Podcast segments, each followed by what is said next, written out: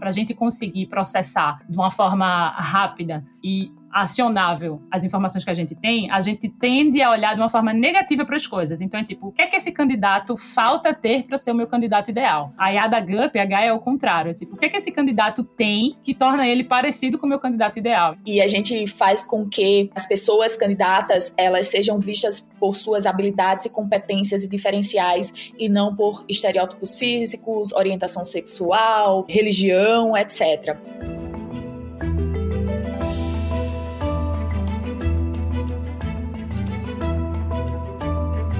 Olá, mentes inquietas e curiosas do século XXI. Estamos começando mais um The Shift, o seu podcast sobre inovação disruptiva. Eu sou a Cristina Deluca. E eu sou a Silvia Bassi. A gente está aqui para falar sobre disrupção, porque, como a gente sempre diz, a ruptura é a única constante do século XXI, certo? Certo. E diga lá, Silvia Bassi, qual é o assunto de hoje? Então, o assunto de hoje é um assunto disruptivo, bacana, né? São as HR Techs ou HR Techs em inglês, né? As, as, startups que estão mudando o jeito como a gente seleciona, entrevista, contrata e gerencia pessoas no século 21. A gente fala muito aqui que todo mundo tem que ficar esperto sobre os impactos da tecnologia na oferta de empregos, né? Porque a gente sabe que muitos vão desaparecer, principalmente aqueles que são muito automáticos ou, ou repetitivos, né? E sobre as novas competências para o trabalho no futuro. Pois as HR Techs, elas usam exatamente essa tecnologia para gerar mais oportunidades de emprego e apoiar as empresas nesse processo de garantir diversidade, inclusão e equidade nas contratações. Elas ajudam a RH a eliminar os vieses e preconceitos na hora de trazer pessoas para o mercado de trabalho, especialmente. A gente pode dizer que essa tecnologia é a tal da tecnologia centrada nos empregos. Entrevistas às cegas, seleção sem preconceito de currículos usando inteligência artificial, por exemplo, são algumas das ofertas das HR Techs. E aí esse setor está pegando fogo no mundo inteiro, né? É, em 2021 teve uma explosão de investimentos, isso inclui Brasil e América Latina. E 2022 começou quente, né? No final de janeiro, a startup brasileira Gup, fundada pela, pela brasileira Mariana Dias, captou 500 milhões de reais, que é considerado até agora o maior investimento em uma startup do setor na América Latina. Bom, tem muita coisa para falar. E aí a gente trouxe duas pessoas muito bacanas para conversar com a gente. A Bianca Ximenes, que é Head de IA e Product Manager da GUP, e a Camila Yoshabel, fundadora e CEO da JobCam. Então, meninas, sejam muito bem-vindas. Eu acho que essa conversa vai ser muito bacana. Eu vou começar pedindo, por favor, que a Bianca se apresente depois a Camila para a gente começar essa conversa boa aí.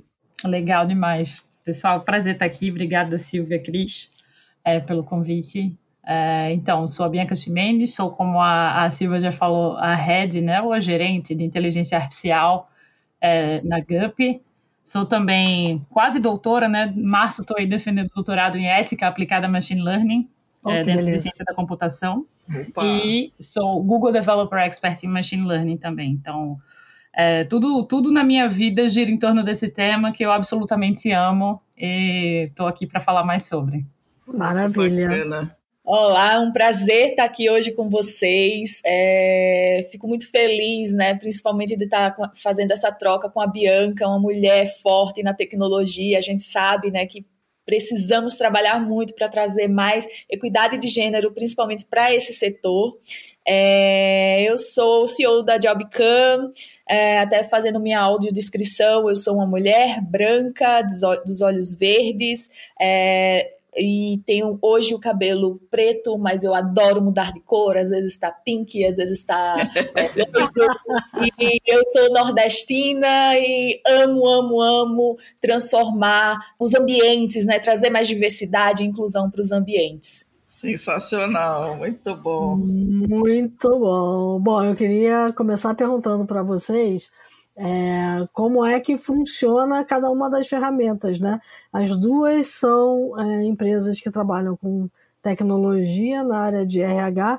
Eu queria que vocês descrevessem um pouquinho como é que é o produto de cada uma. É, a GUP, então, né, ela, ela, é todo, com todo esse aporte que a gente recebeu, tem muito a ver com o fato da gente estar tá se estabelecendo como um ecossistema, na verdade, de trabalho, né?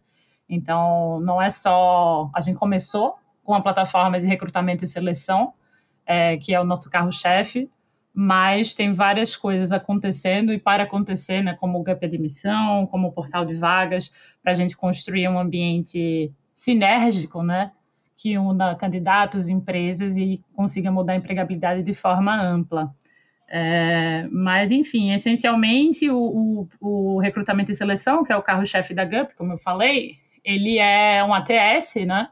Então, é uma plataforma que ajuda o, o processo seletivo, onde você pode, é, você coloca a sua descrição de vaga, você capta currículos, e a inteligência artificial, ela está em alguns desses pontos, né? Ela está na ordenação de resultados, como, como que o Google faz, quando você faz uma busca no Google e ele vai lá e ranqueia os resultados para você, né, de acordo com a afinidade, o que parece ser que você está é, tá procurando mais é, a questão de recomendação, questão de parciamento de currículo, para tentar ajudar o candidato a preencher as inscrições de forma mais rápida, auto, automática. Então, são várias dessas coisas, mas sempre pensando em é, gerar relações de trabalho mais ágeis, justas e encantadoras. Então, isso é o que a GUP faz. No caso da JobCam, nós somos uh, complementares, digamos assim, né, a GUP, inclusive integráveis com a GUP.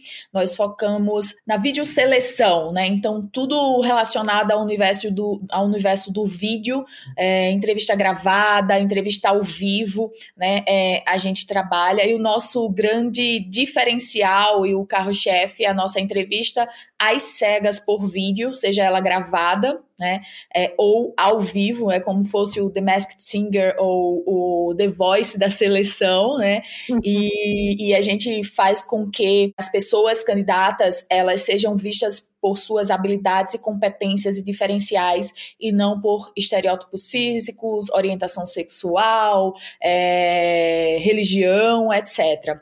Então a gente é, une né, o, o, a, os recrutadores, a, os gestores, né, avaliadores e esses candidatos e, e, e durante né, essa troca, nessa né, entrevista remota por vídeo, a gente coloca avatares na tela a voz do candidato ela é distorcida, né? Ela é robotizada e o nome dele vira o nome de um país ou cidade famosa.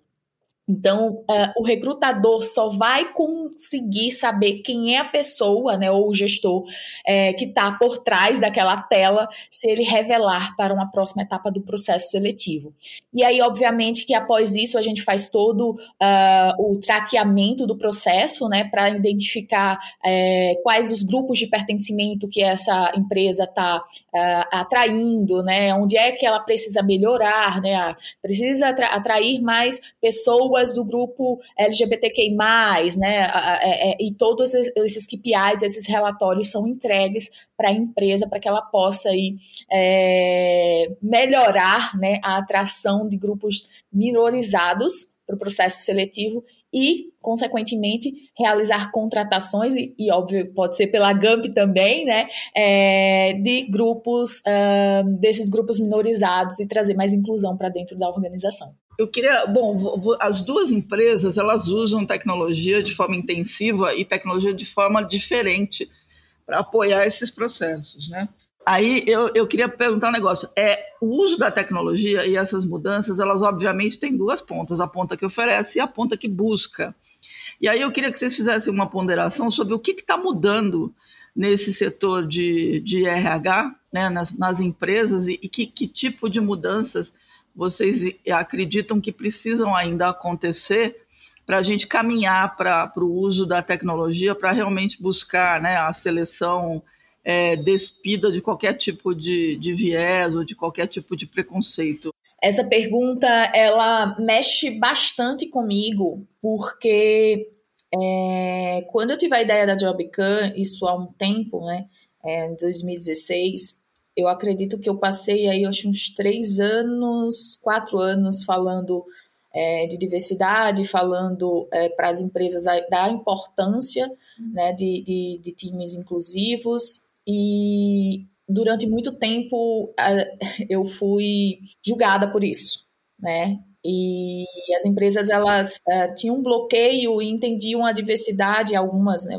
maioria, né, que lá atrás, que era moda, é, que isso não, isso não, não, não tinha nenhum valor agregado, que diversidade, tá, a gente já faz, né? E aí a gente hoje, né, eu vejo que há um movimento uh, nos dois últimos anos para cá muito mais forte.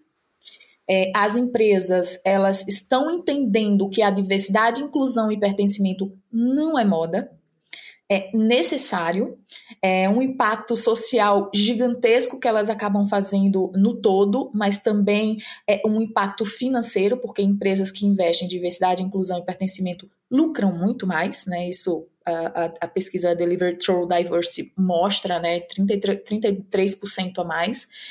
Contudo, eu ainda enxergo que muitas empresas elas querem ter a diversidade, elas querem investir nisso, né? É, tem metas de ESG, por exemplo, do, do social, né? Do ESG, mas ainda não é, estão preparadas, né? Estão ainda num passo anterior que é de preparação, de entender a importância é, e elas muitas vezes não querem investir. Hum. Né? Então, é, eu ainda me deparo com muitas empresas fazendo campanhas incríveis é, na mídia, né, no LinkedIn, mas quando a gente vai lá bater na porta, tá, ok, como a gente pode te ajudar? Ah, mas a gente não tem nada muito estruturado ainda, ainda estamos estruturando. O que é muito positivo porque é um primeiro passo, tá? Uhum. É, só que eu acredito que a gente pode acelerar isso, né? É necessário acelerar isso é, internamente, não é só é, da porta para fora, né? Que, eu, que, que, muitas vezes eu ainda enxergo. É, o RH, sem dúvida alguma, é um aliado, porque não tem é, um que, que não pegue na nossa mão e fala assim, cara, vamos juntos, vamos transformar aqui é, é o nosso ambiente. É, só que é um trabalho de formiguinha trazer os gestores, trazer a liderança, trazer o todo para comprar é, é, esses, esses projetos. Porque custa, não é que custa caro, mas custa o tempo, custa uhum. a quebra do, de paradigmas, né? É, principalmente em empresas mais convencionais, né? É, é, é uma mudança muito é, de cultura, muitas vezes, né? Muito forte. E são passos que nem sempre todas, nem sempre as empresas querem é, dar, de fato dar, né? Então, a questão do walk the talk. É, tá. Acho que a gente já evoluiu, Contudo, eu acredito que ainda há muito para evoluir, pelo menos aqui no Brasil, né? Falando de educacionalmente, a gente precisa, é, a gente já está num, num, num momento de falar muito de diversidade, agora vamos educar para que de fato a diversidade ela seja atuante nas empresas. Legal. Muito bom. Então, muitas coisas para falar, né? Em relação ao que as empresas buscam, assim, dado, dado tudo que a gente tem visto nos últimos anos, é, eu acho que o RH ele está passando por uma fase onde ele está ficando mais estratégico, né? O RH ele sempre foi, ou enfim, antes disso, né? Quando não se falava em RH, se falava departamento pessoal. Agora uhum. já não se fala também tanto de RH, se fala de gente e gestão, enfim. Mas quando o RH começou ali, ele era uma, uma área muito operacional, né? É, de atividades muito braçais, o próprio fato de você ter que triar tantos currículos que você recebe para uma vaga né, é um trabalho assim incrivelmente braçal que já não, não é feito, não é um trabalho onde as pessoas elas se sobressaem assim. A gente não usa tanto assim o, o a capacidade humana nesses casos, né? Hum. E é informação demais para a gente conseguir filtrar de uma forma consistente. Tem uma pesquisa muito legal que foi feita pela universidade de uma universidade em Israel é, sobre juízes, né? Juízes, quando eles estão passando sentenças, eu saí um pouco aqui do âmbito do RH, mas uhum. vocês vão entender. É, quando eles estão passando sentenças, logo de manhã, cedo, ou logo após o almoço, as sentenças para os mesmos, mesmos tipos de ofensas né, ou de crimes, elas tendem a ser mais brandas. É, porque as pessoas estão, não estão com fome, elas estão descansadas, elas estão mais tranquilas. Mas quando vai se aproximando ali da hora do almoço, vai se aproximando do final do dia, e faz muito tempo que a pessoa não tirou um, um intervalo ali, é, as mesmas ofensas tendem a ser punidas de forma mais dura. Uhum. Né? Não, então a questão principal é que os seres humanos eles não têm condição de processar a quantidade de dados que a gente tenta processar hoje, né? Eu acho que isso também é muito do século XXI, a quantidade de informação que a gente se força a processar todos os dias, o tempo todo. O cérebro da gente não foi feito, não evoluiu para isso. Então, é, até o uso, assim, vieses, a princípio, né, eles não são coisas ruins, eles são coisas naturais que todo mundo tem que são simplificações, né? Tipo, a gente tem que pensar dessa forma. Então, poxa, é, se você for ter que pensar, refletir com detalhes sobre tudo que você está fazendo, quando você acordar de manhã, o que é que você vai ter que fazer, colocar um pé atrás do outro para poder levantar da cama, ir até o banheiro, escovar os dentes, sei o quê. Nossa, você não, não vai fazer nada na sua vida, você vai ficar lá uhum. morto, né? Então, você tende a fazer essas simplificações é, para conseguir viver, conseguir tomar suas decisões, conseguir é, passar pelo seu dia a dia. O problema é que essas simplificações elas tendem, é, às vezes, é, a serem malignas, né? serem perversas, sem que a gente note. Uhum. E aí, uma coisa crítica do RH é isso. Quando ele é, começou a notar, né, eu acho que o RH nota isso, tipo, essa necessidade de ser mais estratégico, de operar de forma a poxa, estimular o crescimento das pessoas, né, fazer, torná-las mais felizes no trabalho, terem treinamentos, né, serem, serem capacitadas, serem valorizadas, né. Quando eles começaram a notar isso, começou a ser natural, eu acho, buscar essa questão da tecnologia para ajudar. Tá. É, então, como uma forma de complementar né, essas capacidades que o ser humano ele tem de uma forma bem mais reduzida essa capacidade de processamento de tantas informações, de uma análise consistente através de todos os pontos, né, tipo todas as pessoas de um processo, no caso que é o exemplo aqui principal. Então eles chegaram é, e essa, essa, essa mudança, essa busca foi natural. Acho que uhum. outra coisa também dentro desse mundo de dados, né, que a gente vive com esse, esse volume de informação, esse volume de dados, tem uma cobrança muito grande de todo mundo, né, toda a área se ela quer ser estratégica, ela tem que ser data-driven, né? Ela tem que ser orientada a dados. Então, é, foi natural também o RH ir buscar, dentro dos domínios né, de People Analytics, de análises diversas, de machine learning, de plataformas de tecnologia, formas de é, até ganhar né, mais voz nas empresas, porque eles conseguem mostrar né, de forma consistente e de forma mais clara uhum. o benefício do que eles estão fazendo, o, o, acompanhamento do trabalho e todas essas coisas. É, mas aí, o que é, isso tudo é tipo, por que, que o RH veio buscar tecnologia, né? Por que, que o momento de, de tecnologia, de RH e tecnologia está tão forte, está tão bom? Uhum. Só que aí o que, é que ainda precisa mudar, né? Várias coisas. Ao mesmo tempo que o RH busca essas alternativas, né, para ficar mais estratégico, para conseguir processar melhor os dados, é, de forma geral, ainda se insiste muito em crenças antigas ou formas antigas de fazer as coisas. Uma coisa aqui que eu vou dar de exemplo que eu acho que todo mundo consegue se relacionar é a tal nota de corte. Uhum. A nota de corte de processo. Por que, que, a nota de corte existe, né? Porque, pô, sei lá, tipo, na década de 80, né, quando vovó estava lá trabalhando, ela recebia não sei quantos currículos e ela precisava fazer alguma coisa para conseguir reduzir esses currículos e processar, né, ali no tempo que ela tinha essas informações. Então, ela criava formas, seja tipo, ah, vou corrigir só aqui, ou dar uma olhada só no A, mostrar. Não que minha avó faça isso, pessoal, isso é só para ilustrar, né? Que faz tempo desse pensamento. A gente entendeu. É, mas, é, então, é, vou, pô, vou pegar isso aqui vou corrigir, vou olhar só uma parte dos currículos que eu recebi, porque eu não vou conseguir ver todos, ou tipo, ah, vou só ver os 100 primeiros que chegaram, mesmo tendo chegado 2 mil, ah, vou só, vou passar um teste aqui, aí quem ficar abaixo de 7 eu já corto, já nem olho. Então, assim, são é, limiares meio arbitrários, né, que a gente criou.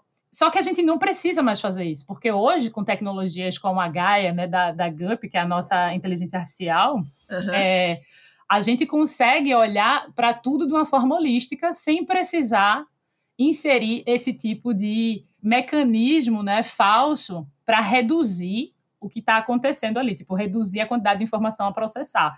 Só que o RH acho que ainda não compreendeu isso. Então a gente ainda insiste, muita, muita, muita empresa ainda insiste em colocar uma nota de corte, olhar cronologicamente, usar um filtro por palavra-chave exata, em vez de olhar é, o que é que o candidato tem de forma positiva. As pessoas, né, para a gente conseguir processar de uma forma rápida e acionável as informações que a gente tem, a gente tende a olhar de uma forma negativa para as coisas. Então, é tipo, o que é que esse candidato falta ter para ser o meu candidato ideal? Tá. A IA é o contrário. A IA da GUP, a H é o contrário. É tipo, o que é que esse candidato tem que torna ele parecido com o meu candidato ideal? Então, o meu intuito aqui não é cortar, não é eliminar. É ampliar, né? Exatamente. Esse é o meu é. intuito. Então, isso, esse tipo de pensamento de ir além do filtro e além do corte e além dessas formas simples de simplificação, que no final tendem a machucar muito né, a questão de diversidade é, nas empresas, a questão de é, penetração de pessoas de classes sociais mais é, baixas que não tiveram acesso às mesmas universidades, aos mesmos cursos que a gente acha legais, aos mesmos tipos de preparatório para testes, né? Tudo isso que acontece é super relevante a gente levar em conta e é, é nisso que a IA consegue ajudar e é isso que o RH tem que olhar para ele mover para o próximo passo, a meu ver. Bacana.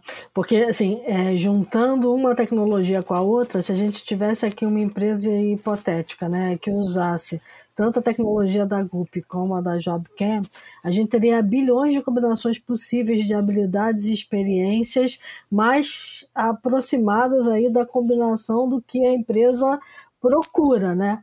Então, se a gente fosse olhar para o outro lado, a Silvia perguntou do RH, se a gente fosse olhar para o lado do candidato, é, eu estou entendendo que, e a gente começou o podcast falando sobre isso, a IA ajuda na verdade. Ela não atua tão negativamente quanto a gente tende a crer. Só que as pessoas não entendem isso, né? Então eu queria que você falasse um pouquinho sobre como é que é o lado com o candidato. Vocês já tiveram alguma questão é, com candidatos assim que não entenderam o processo ou que perguntaram como é que ia ser, enfim.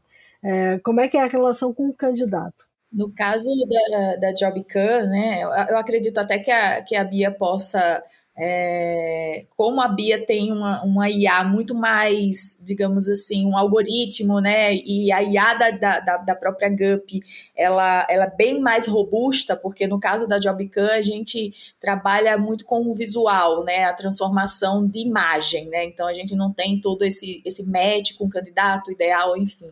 Mas a gente, no caso da JobCam, a gente nunca enfrentou nenhum questionamento um, com relação ao processo processo seletivo em si, um questionamento negativo, digamos assim, mas muito uma, uma, curiosidade, né, relacionado à voz, né, porque acaba alterando bastante a voz, a questão dos avatares, é, mas nunca a gente teve nenhum, nenhum apontamento do tipo, poxa, é, esse avatar de um muçulmano é, é, não é aderente, por exemplo, com, com a minha imagem, ou porque a gente faz, né, tem, são vários, diversos avatares que, que a gente faz essa troca, e nunca tivemos nenhum, nenhum candidato, assim, que questionando esse, esses fatores, né? Bom, no caso da GUP é o contrário, a gente tem candidatos questionando tudo o tempo inteiro, né? Acho que faz parte. É, nossa, mas assim, é, não culpo os candidatos de forma alguma. Acho que é, a GUP demorou bastante, é uma coisa que a gente tem corrigido ativamente, né? Mas demorou bastante para explicar o que é que está acontecendo ali, né? Para dar visibilidade para o candidato. E essa comunicação, até do ponto de vista de ética aplicada a machine learning, inteligência artificial, a comunicação e a transparência são fundamentais. Então, é algo que a gente tem investido pesadamente. Até no final do ano passado, a gente é, liberou um curso né, para os candidatos, é, falando exatamente é, o que é que a IA está fazendo, como é que você consegue preparar o seu currículo de uma forma mais é, orientada, né, ter mais ajuda ali na hora de subir o seu currículo com parceamento, na hora de ser visto ali, tipo, é, processar as informações. Mas, assim, eu acho que a principal dificuldade que a gente passa, e eu acho que tem a ver com a GUP ser uma plataforma muito ampla, né, é as pessoas entenderem duas coisas. Primeiro, a IA ela não está na plataforma inteira, né? Tipo, a IA é um tipo de tecnologia, mas ela também está atrelada ali a desenvolvimento web, a UX, a vários outros aspectos e, e, e campos, né? que estão fazendo o processo ali, então a combinação de tudo aquilo. É, e principalmente, o, a maior dor deles sempre foi a IA me eliminou do processo, né? Uhum. E aí, eu acho que isso é muito difícil você conseguir explicar que não aconteceu. Mas é algo que a gente sempre é, insiste que não ocorre porque a inteligência artificial da GUP, H, ela foi pensada para preservar a autonomia humana. Dentro de, de, de, um, de um, um, campo tão sensível né, como o RH, onde, poxa, a gente está falando de dignidade das pessoas, de capacidade de gerar renda. É, a IA, ela não pode tomar uma decisão de quem vai e quem fica. Ela pode te sugerir dizendo, olha, dado que eu avaliei aqui, essas pessoas elas estão mais próximas do que você está pedindo uhum. né? Mas não tipo, ai, é, vamos cortar essa pessoa aqui no processo, ou tipo, ai, essa pessoa é a pessoa que você tem que contratar. Então, isso tem sido sempre uma dor constante na história da GUP do candidato, né, das pessoas candidatas, de, poxa, eu estou sendo eliminado pela IA. E é algo que não acontece mas que é super compreensível eles terem essa visão, até porque é muito sensacionalista em geral a mídia com relação à inteligência artificial, né? os mundos de inteligência artificial em geral são muito distópicos, Exatamente. então a IA está sempre contra a gente, nunca a nosso favor, né? Então é até estranho quando eu digo, pessoal, a gente está fazendo um IA que ela é pensada para ajudar os candidatos, para olhar o que os candidatos têm de melhor, para preservar a autonomia humana. E as pessoas ficam muito tipo, poxa, mas isso nem existe, mas existe. A questão é que a maior parte das empresas, a maior parte da, da comunidade que usa né, essa tecnologia, ela não se preocupa em fazer isso, mas a gente se preocupa. Então, nem toda IA ela é criada igual. E do jeito que a gente faz é, é completamente diferente e leva tudo isso em consideração. Até fazendo um, um complemento ao que a Bia está falando, né? É, sabe por que é assim, Bia? Porque é, eu acredito muito que é como a, tudo na vida, né? Tem um lado bom e tem um lado ruim. E, infelizmente, tem muita gente que usa isso para o lado ruim. E aí, alguns, alguns, algumas pessoas, né, candidatas, acabam generalizando. Então, assim, por exemplo, é, até trazendo um, um, caso de uma uh, um Etiatec X aí, fora do, do, do, do, país, né, que faz é, algumas leituras é, com, utilizando o IA e, e, foi considerado preconceituosa, né, com, principalmente racista. E aí uhum. o fato dela ter agido é, assim e por mais que, que várias empresas tenham alertado, né, enfim, e ela continuou agindo dessa forma, né, não se adequou, isso faz com que é, haja uma generalização que todas as, as, as, as, por exemplo, no meu caso, as entrevistas por vídeo vão ser preconceituosas, né? É, no nosso caso da JobCut, a gente decidiu não fazer reconhecimento facial, reconhecimento de emoções, a gente acredita que é, não é o ponto, né? Não é porque a pessoa naquele momento não está, vai participar de uma entrevista, não está feliz, que ela é uma, uma um profissional, né? Uma pessoa que não vai desempenhar bem, né? É o momento da pessoa, né? Uhum. Então a gente, é, é, eu acredito muito que pensar no profissional como profissional, de fato, habilidade, competência, o que ele vai entregar, soft skills, hard skills também, porque não, é o, é, é o ponto-chave, né? E aí, muitas vezes, algumas IAs, né, que e aí sim, é o tal do modismo, né? Nossa, vamos fazer isso aqui porque vai dar certo, tal, tal, tal. Acaba prejudicando quem está fazendo um trabalho sério, como a GUP, né? Como a JobCam, que aí vem os, os, os, os, candidatos, nossa, tá me prejudicando, né? Porque certamente é o viés, de, viés de confirmação, né? Teve uma, um, teve uma experiência ruim uma vez, aí vai e acha que vai ser tudo igual, né? Das, das próximas vezes. Sim, e o medo, né? É muito o medo que você tem porque você está num momento já fragilizado. Eu sempre falo para os clientes da gente quando eles vêm, é, não sei, tentar botar um milhão de etapas no processo e testes absurdos e requisitos surreais. Sempre digo, poxa, é, você lembra de quando você era candidato? Porque eu lembro e era horrível. né? É, e, nossa, é, é, um momento que você está super vulnerável ali, um momento crítico. Então, é, todas essas coisas que você falou, Camila, é, é, é, é muito real, né?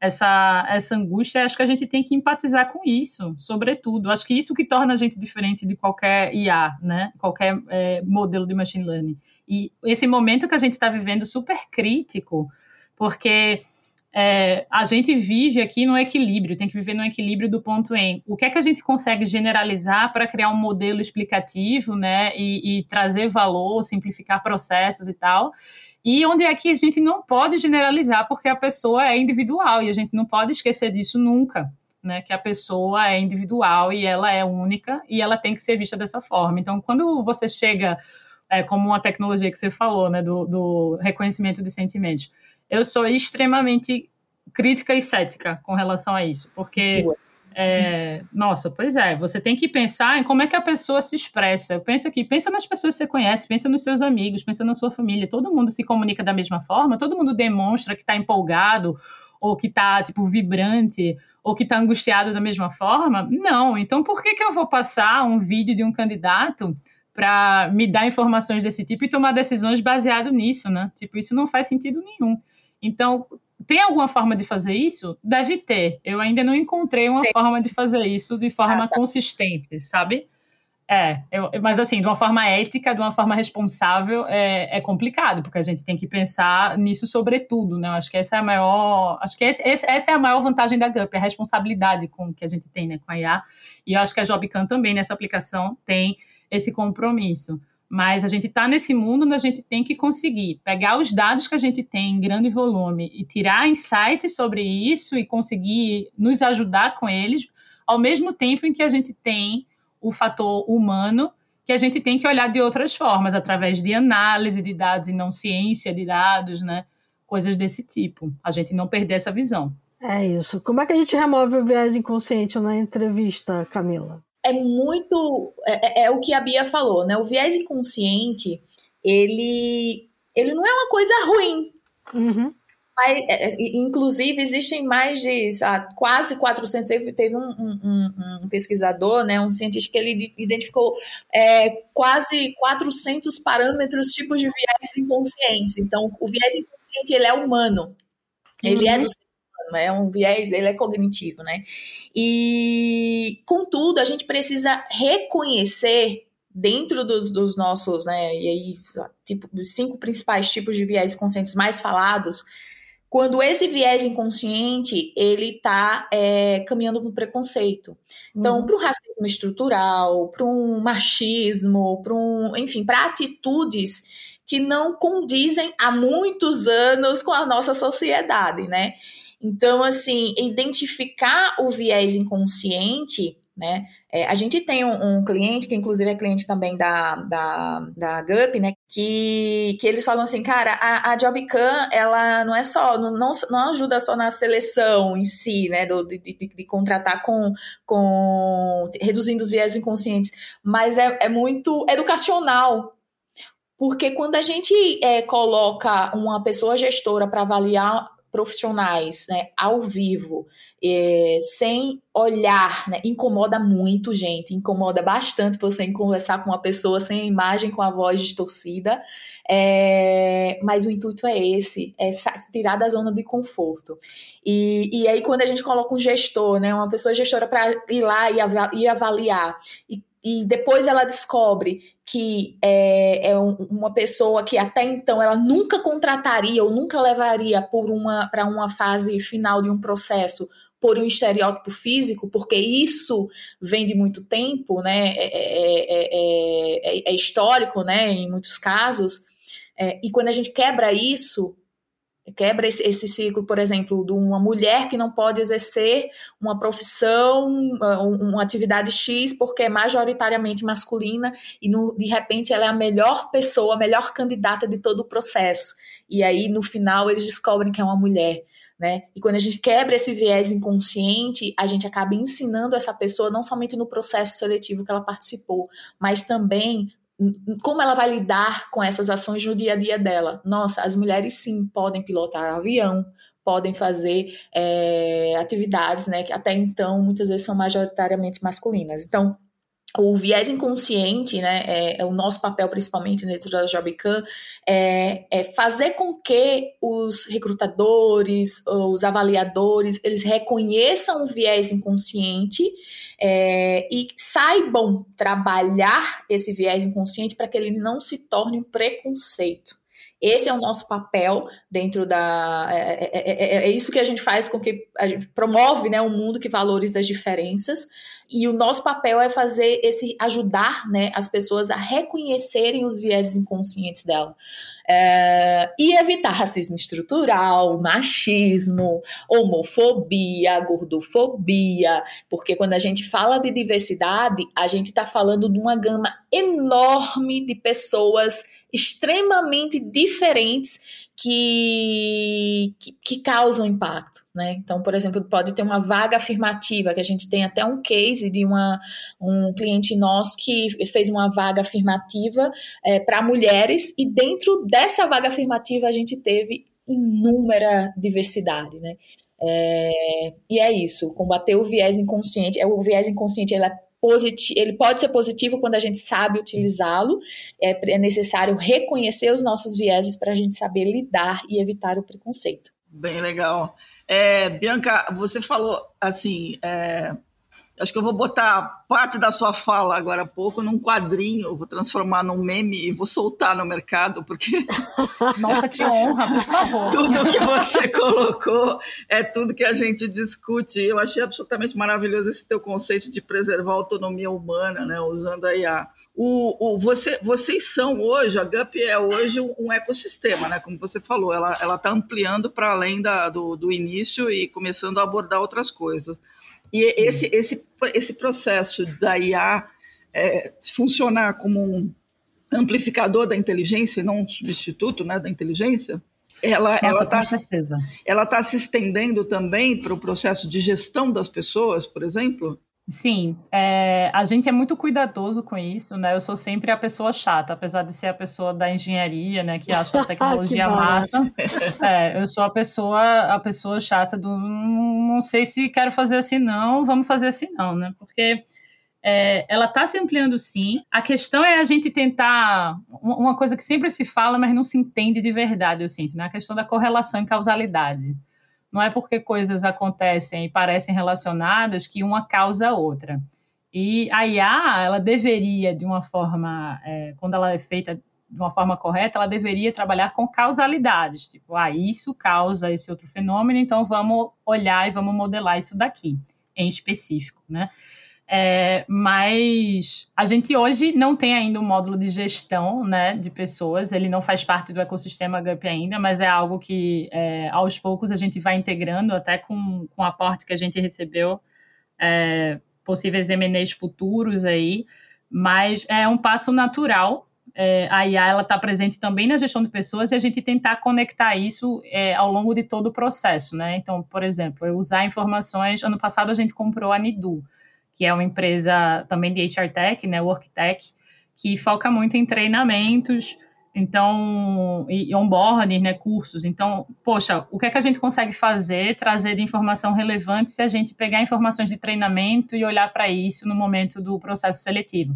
Será que a gente consegue inserir alguma etapa de capacitação dentro do processo seletivo? Será que a gente consegue usar esse tipo de informação para é, tirar uma informação útil a partir do, do, do candidato, se ele está engajado, se ele compreende ali algo é, prático que ele vai ter que usar no emprego, ao invés de fazer um teste genérico aleatório de lógica, por exemplo, que as pessoas amam, mas é raramente aplicável, né? Então, tem tudo isso que a gente tem que pensar do ponto de vista de gestão, que a gente já está pensando, é, questão de turnover também, né, desligamento, que muita gente faz, mas faz com, com crenças antigas. Até a gente fez um projeto ano passado com um cliente que tinha muito claro é, algumas verdades sobre turnover, né? Tipo, pessoas que estão indo embora, é, elas moram mais longe, elas moram mais longe do trabalho ou não foram promovidas há muito tempo. E aí, quando a gente vai ver os dados, nem sempre isso é verdade. A chance de uma pessoa sair é, não depende muito, no caso lá da empresa, de quão longe ela está do trabalho. Então, essa questão do turnover, as pessoas acabam buscando soluções simples. E aí a gente conseguir ter uma plataforma integrada, um ecossistema integrado que olhe diversas coisas, a gente permita entender o que realmente é causal para uma pessoa sair, seja, ai, ah, poxa, realmente está faltando promoção e é por isso elas não estão saindo ou é normal pessoas com esse perfil elas pedirem desligamento porque de fato a cultura delas não combina com a empresa. Isso é uma coisa importante para a gente olhar, para a gente conseguir fazer medidas preventivas, não para a gente é, colocar isso dentro de um ranqueamento, por exemplo, que é o que a galera quer. A galera quer o mundo do Minority Report, né? Não sei se, se vocês viram o filme, Sim. mas é poxa, vamos aqui evitar de contratar alguém que tem chance de sair no futuro. É tipo, mas como é que você vai saber a chance que a pessoa tem de sair no futuro? Tipo, ah, mas a gente tá aqui cheio de dados históricos e tal. É tipo, é, mas a pessoa ela é única, isso a gente não pode perder de vista. Então, isso. quando a gente trouxer esse módulo né, de gestão de talentos para dentro da GUP, ele vai participar da plataforma como um todo. A gente vai olhar isso de uma forma holística, né? Porque a inteligência artificial ela vai ficar ela é né, transversal na plataforma, mas olhando sempre esses detalhes de o que é que eu consigo agregar para sugerir, olha, essa pessoa aqui, ela provavelmente ela tem uma chance maior de sair, então faz algo com ela, né? Tipo, olha mais para ela, é, tenta entender o contexto em que ela tá. Ela não tá, não foi promovida há muito tempo. O que é que está acontecendo? Será que ela está sofrendo algum viés? Será que ela está perdendo alguma oportunidade? Então, algo mais assim, algo mais prescritivo do que preditivo, é, que eu acho que a, na predição que não faz sentido é onde mora o grande risco né, da distopia da IA. Muito bom. É isso mesmo. É, é, o que eu estou gostando mais desse papo é que todas as duas têm uma preocupação muito grande no uso da tecnologia, né? Vocês me uhum. fazem crer na humanidade, porque é o que a gente fala o tempo inteiro. Tem que fazer isso, né? Mas muita gente a Sim. gente sabe que não faz mesmo dentro das próprias empresas, como a Camila falou no início. Uhum. É muito bacana. É, Bianca, uma, uma, uma última pergunta para você. É, você falou que você é uma pessoa de, de, de tecnologia e de repente você está lá explicando para o povo o que, é que tem que fazer do ponto de vista humano, né? É, como é... Sim. Verdade. Como é, que, como é que foi essa tua jornada até chegar na GUP? Porque tem um lado também aí que é a inserção das mulheres nesse mundo, né? de ciência de dados e tecnologia e tudo mais. Total. É, a, minha, a minha jornada ela foi bem não linear e eu acho que é, a GUP conseguiu trabalhar com isso mesmo assim. Isso é uma coisa boa. Eu venho de economia, né? Tipo, minha formação base é economia.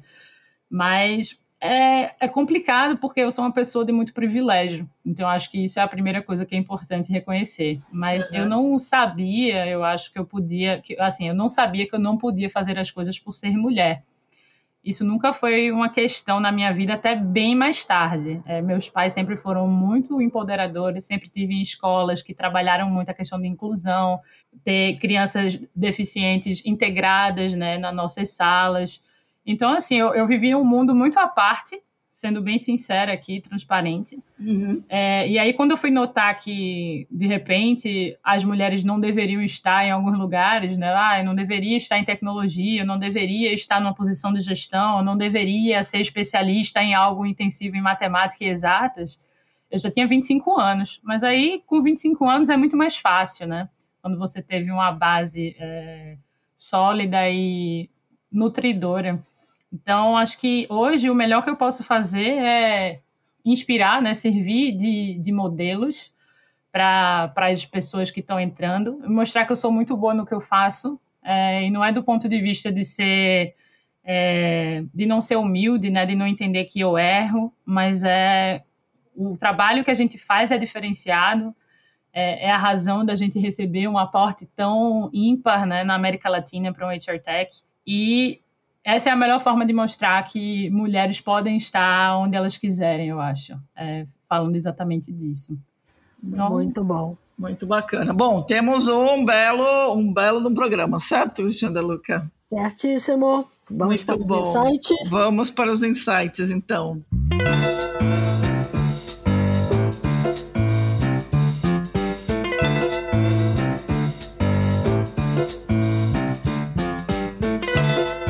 Bianca, você quer, você quer começar? Sim, é, eu pensei bastante aqui né, no que recomendar e não consegui escolher uma coisa só. Vou recomendar três coisas. Tá mas eu, eu, sou muito dos livros, né? Então eu acho que se você não leu Eu Robô de Isaac Asimov, né? Que tem até o filme com Will Smith. Se você for mais de filme também pode ser. Uhum. É, é super relevante nesse mundo porque foi ele que começou ali dentro da ficção científica a discutir a questão de responsabilidade na criação de inteligências artificiais. Mesmo estando na literatura, né, o Isaac tinha uma visão é, muito à frente do seu tempo. Então, o livro Eu Robô é incrível, é uma coleção de contos, então é fácil de ler. É, você pode ler aos pouquinhos sem, sem tanto compromisso assim, se você não gostar muito né, de leitura. Então, super vale a pena. Outro livro para as pessoas que é, curtem ler inglês e gostam de entender mais a fundo o tema é um que saiu no ano passado da Kate Crawford, que é uma pesquisadora da Universidade de Nova York e, e é uma pessoa super referência é, em ética e inteligência artificial. É o Atlas of AI. Esse uhum. é um uhum. livro incrível que fala. É, a Kate é contundente nas opiniões dela, né? ela fala que inteligência artificial nem é inteligente nem é artificial é, e ela fala o custo da inteligência artificial no mundo, né? Eu acho que é importante, seja você uma pessoa que não trabalha com isso, para entender o que, é que a gente está fazendo, né? Como é que essas tecnologias impactam tantos processos, como é que você está sendo afetado com isso. E se você é uma pessoa extremamente técnica, também tem mais a que ler, porque é, mostra o, a responsabilidade que a gente tem que ter com a tecnologia que a gente tem na mão, né? Super relevante. E aí, para ver com as crianças ou para as pessoas que são aficionadas por animação, tem um filme na Netflix que eu amo absolutamente, que é o Os Mitchell contra as Máquinas. É hum, muito legal. É Acho muito legal. Vale a pena Sim, sim. E aí fala um pouquinho, né, de tipo algumas falhas que a IA tem, é uma história Muito feliz, bom. bem pra cima, bem família. Acho que é bem legal de dar uma olhada. Um programa legal pro final de semana. Boa. É Boa. Então, Camila, Camila, qual que é a sua dica? Bom, é, eu recomendo fortemente vocês lerem a Djamila Ribeiro, né? É, Pequeno Manual Antirracista, e o livro da Chris Kerr, que foi lançado recentemente, que é O Viés Inconsciente. E não deixem de assistir o documentário Coded Bias, tá lá na Netflix da, da Joy. É, é maravilhoso e, e, e, ilustra muito bem aí toda essa discussão com relação a IA, com relação a, a como a tecnologia, ela sim, ela pode nos ajudar, mas quando ela é mal aplicada, ela acaba nos prejudicando. E, e vamos juntos aí, Job, é, e Gup, transformar o mundo que valoriza as diferenças e fazer uma tecnologia, né, entregar para os nossos candidatos candidatos, das nossas pessoas candidatas, uma tecnologia e uma IA é, sólida, é, sem vieses, né, ajudando aí na, na empregabilidade do Brasil. Bacana. Bom, eu vou dar uma dica. Eu, nessa coisa de procurar uma dica legal aí para o pro programa, que estava tão, tão abrangente, eu acabei achando um livro que eu já vou avisando que eu não li, mas já entrou na minha lista aqui, chamado A Cor da Cultura Organizacional, a história de uma fantástica jornada de transformação humana e empresarial. É de um consultor especializado em competências e, é, e, e gestão corporativa, chamado Luiz Burlamac, e é um romance sobre o, uma jornada de, de, de um empresário entendendo que o mundo mudou bastante né? desde as relações humanas até a composição da, da, da, da empresa, até as relações de pessoais e, e, e profissionais.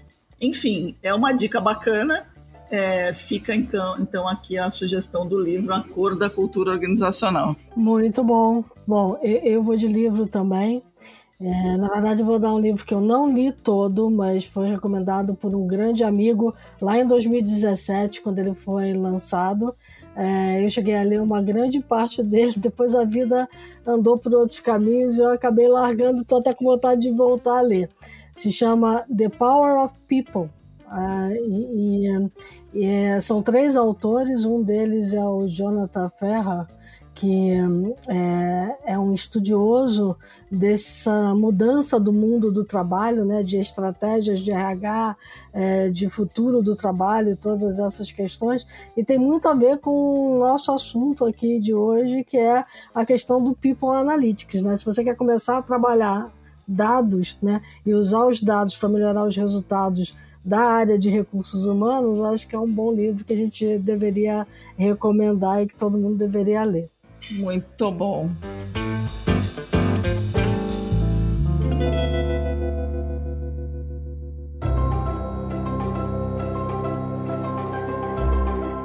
Bom, Bianca e Camila, super obrigada aí pela presença de vocês. É, a gente espera ter vocês aqui mais vezes, porque tem muita história boa para contar. E obrigada de novo aí pelo tempão de vocês. Não, eu queria agradecer, né, Cris, Silvia, é sempre legal é, essas conversas, são conversas, eu acho que, que enriquecem muito a gente, né, é algo super importante de ter, é algo super relevante no mundo de hoje. E, enfim, espero voltar sim para a gente conversar mais sobre isso. E que bom que vocês estão com essa sensação de que é, a humanidade ainda tem jeito, porque tem, e a gente está aqui para fazer melhor e mostrar que a gente pode fazer diferente, sim. É isso aí. Definitivamente. Então tá, para quem nos acompanhou, dicas, sugestões, críticas, elogios, news@theshift.info, visitem o site da The Shift, se cadastrem na newsletter www.theshift.info. Gostou desse podcast? Dá um like lá na sua plataforma preferida, que a gente adora likes é, e se cadastrem para receber os alertas quando chega episódio novo. E até a próxima. Se cuidem, a gente ainda está numa pandemia. É, tomem a vacina e se cuidem, porque a coisa ainda demora um pouquinho. Até a próxima. É isso aí. Lembre-se que enquanto a gente estava conversando aqui, o mundo lá fora mudou pra caramba. Diversidade é uma coisa super importante para vários aspectos dentro da organização e para a vida. Então, foco na diversidade, que é não é só gênero, raça ou idade, né? Tem muito mais coisa aí por trás. É isso aí, até a próxima. Valeu!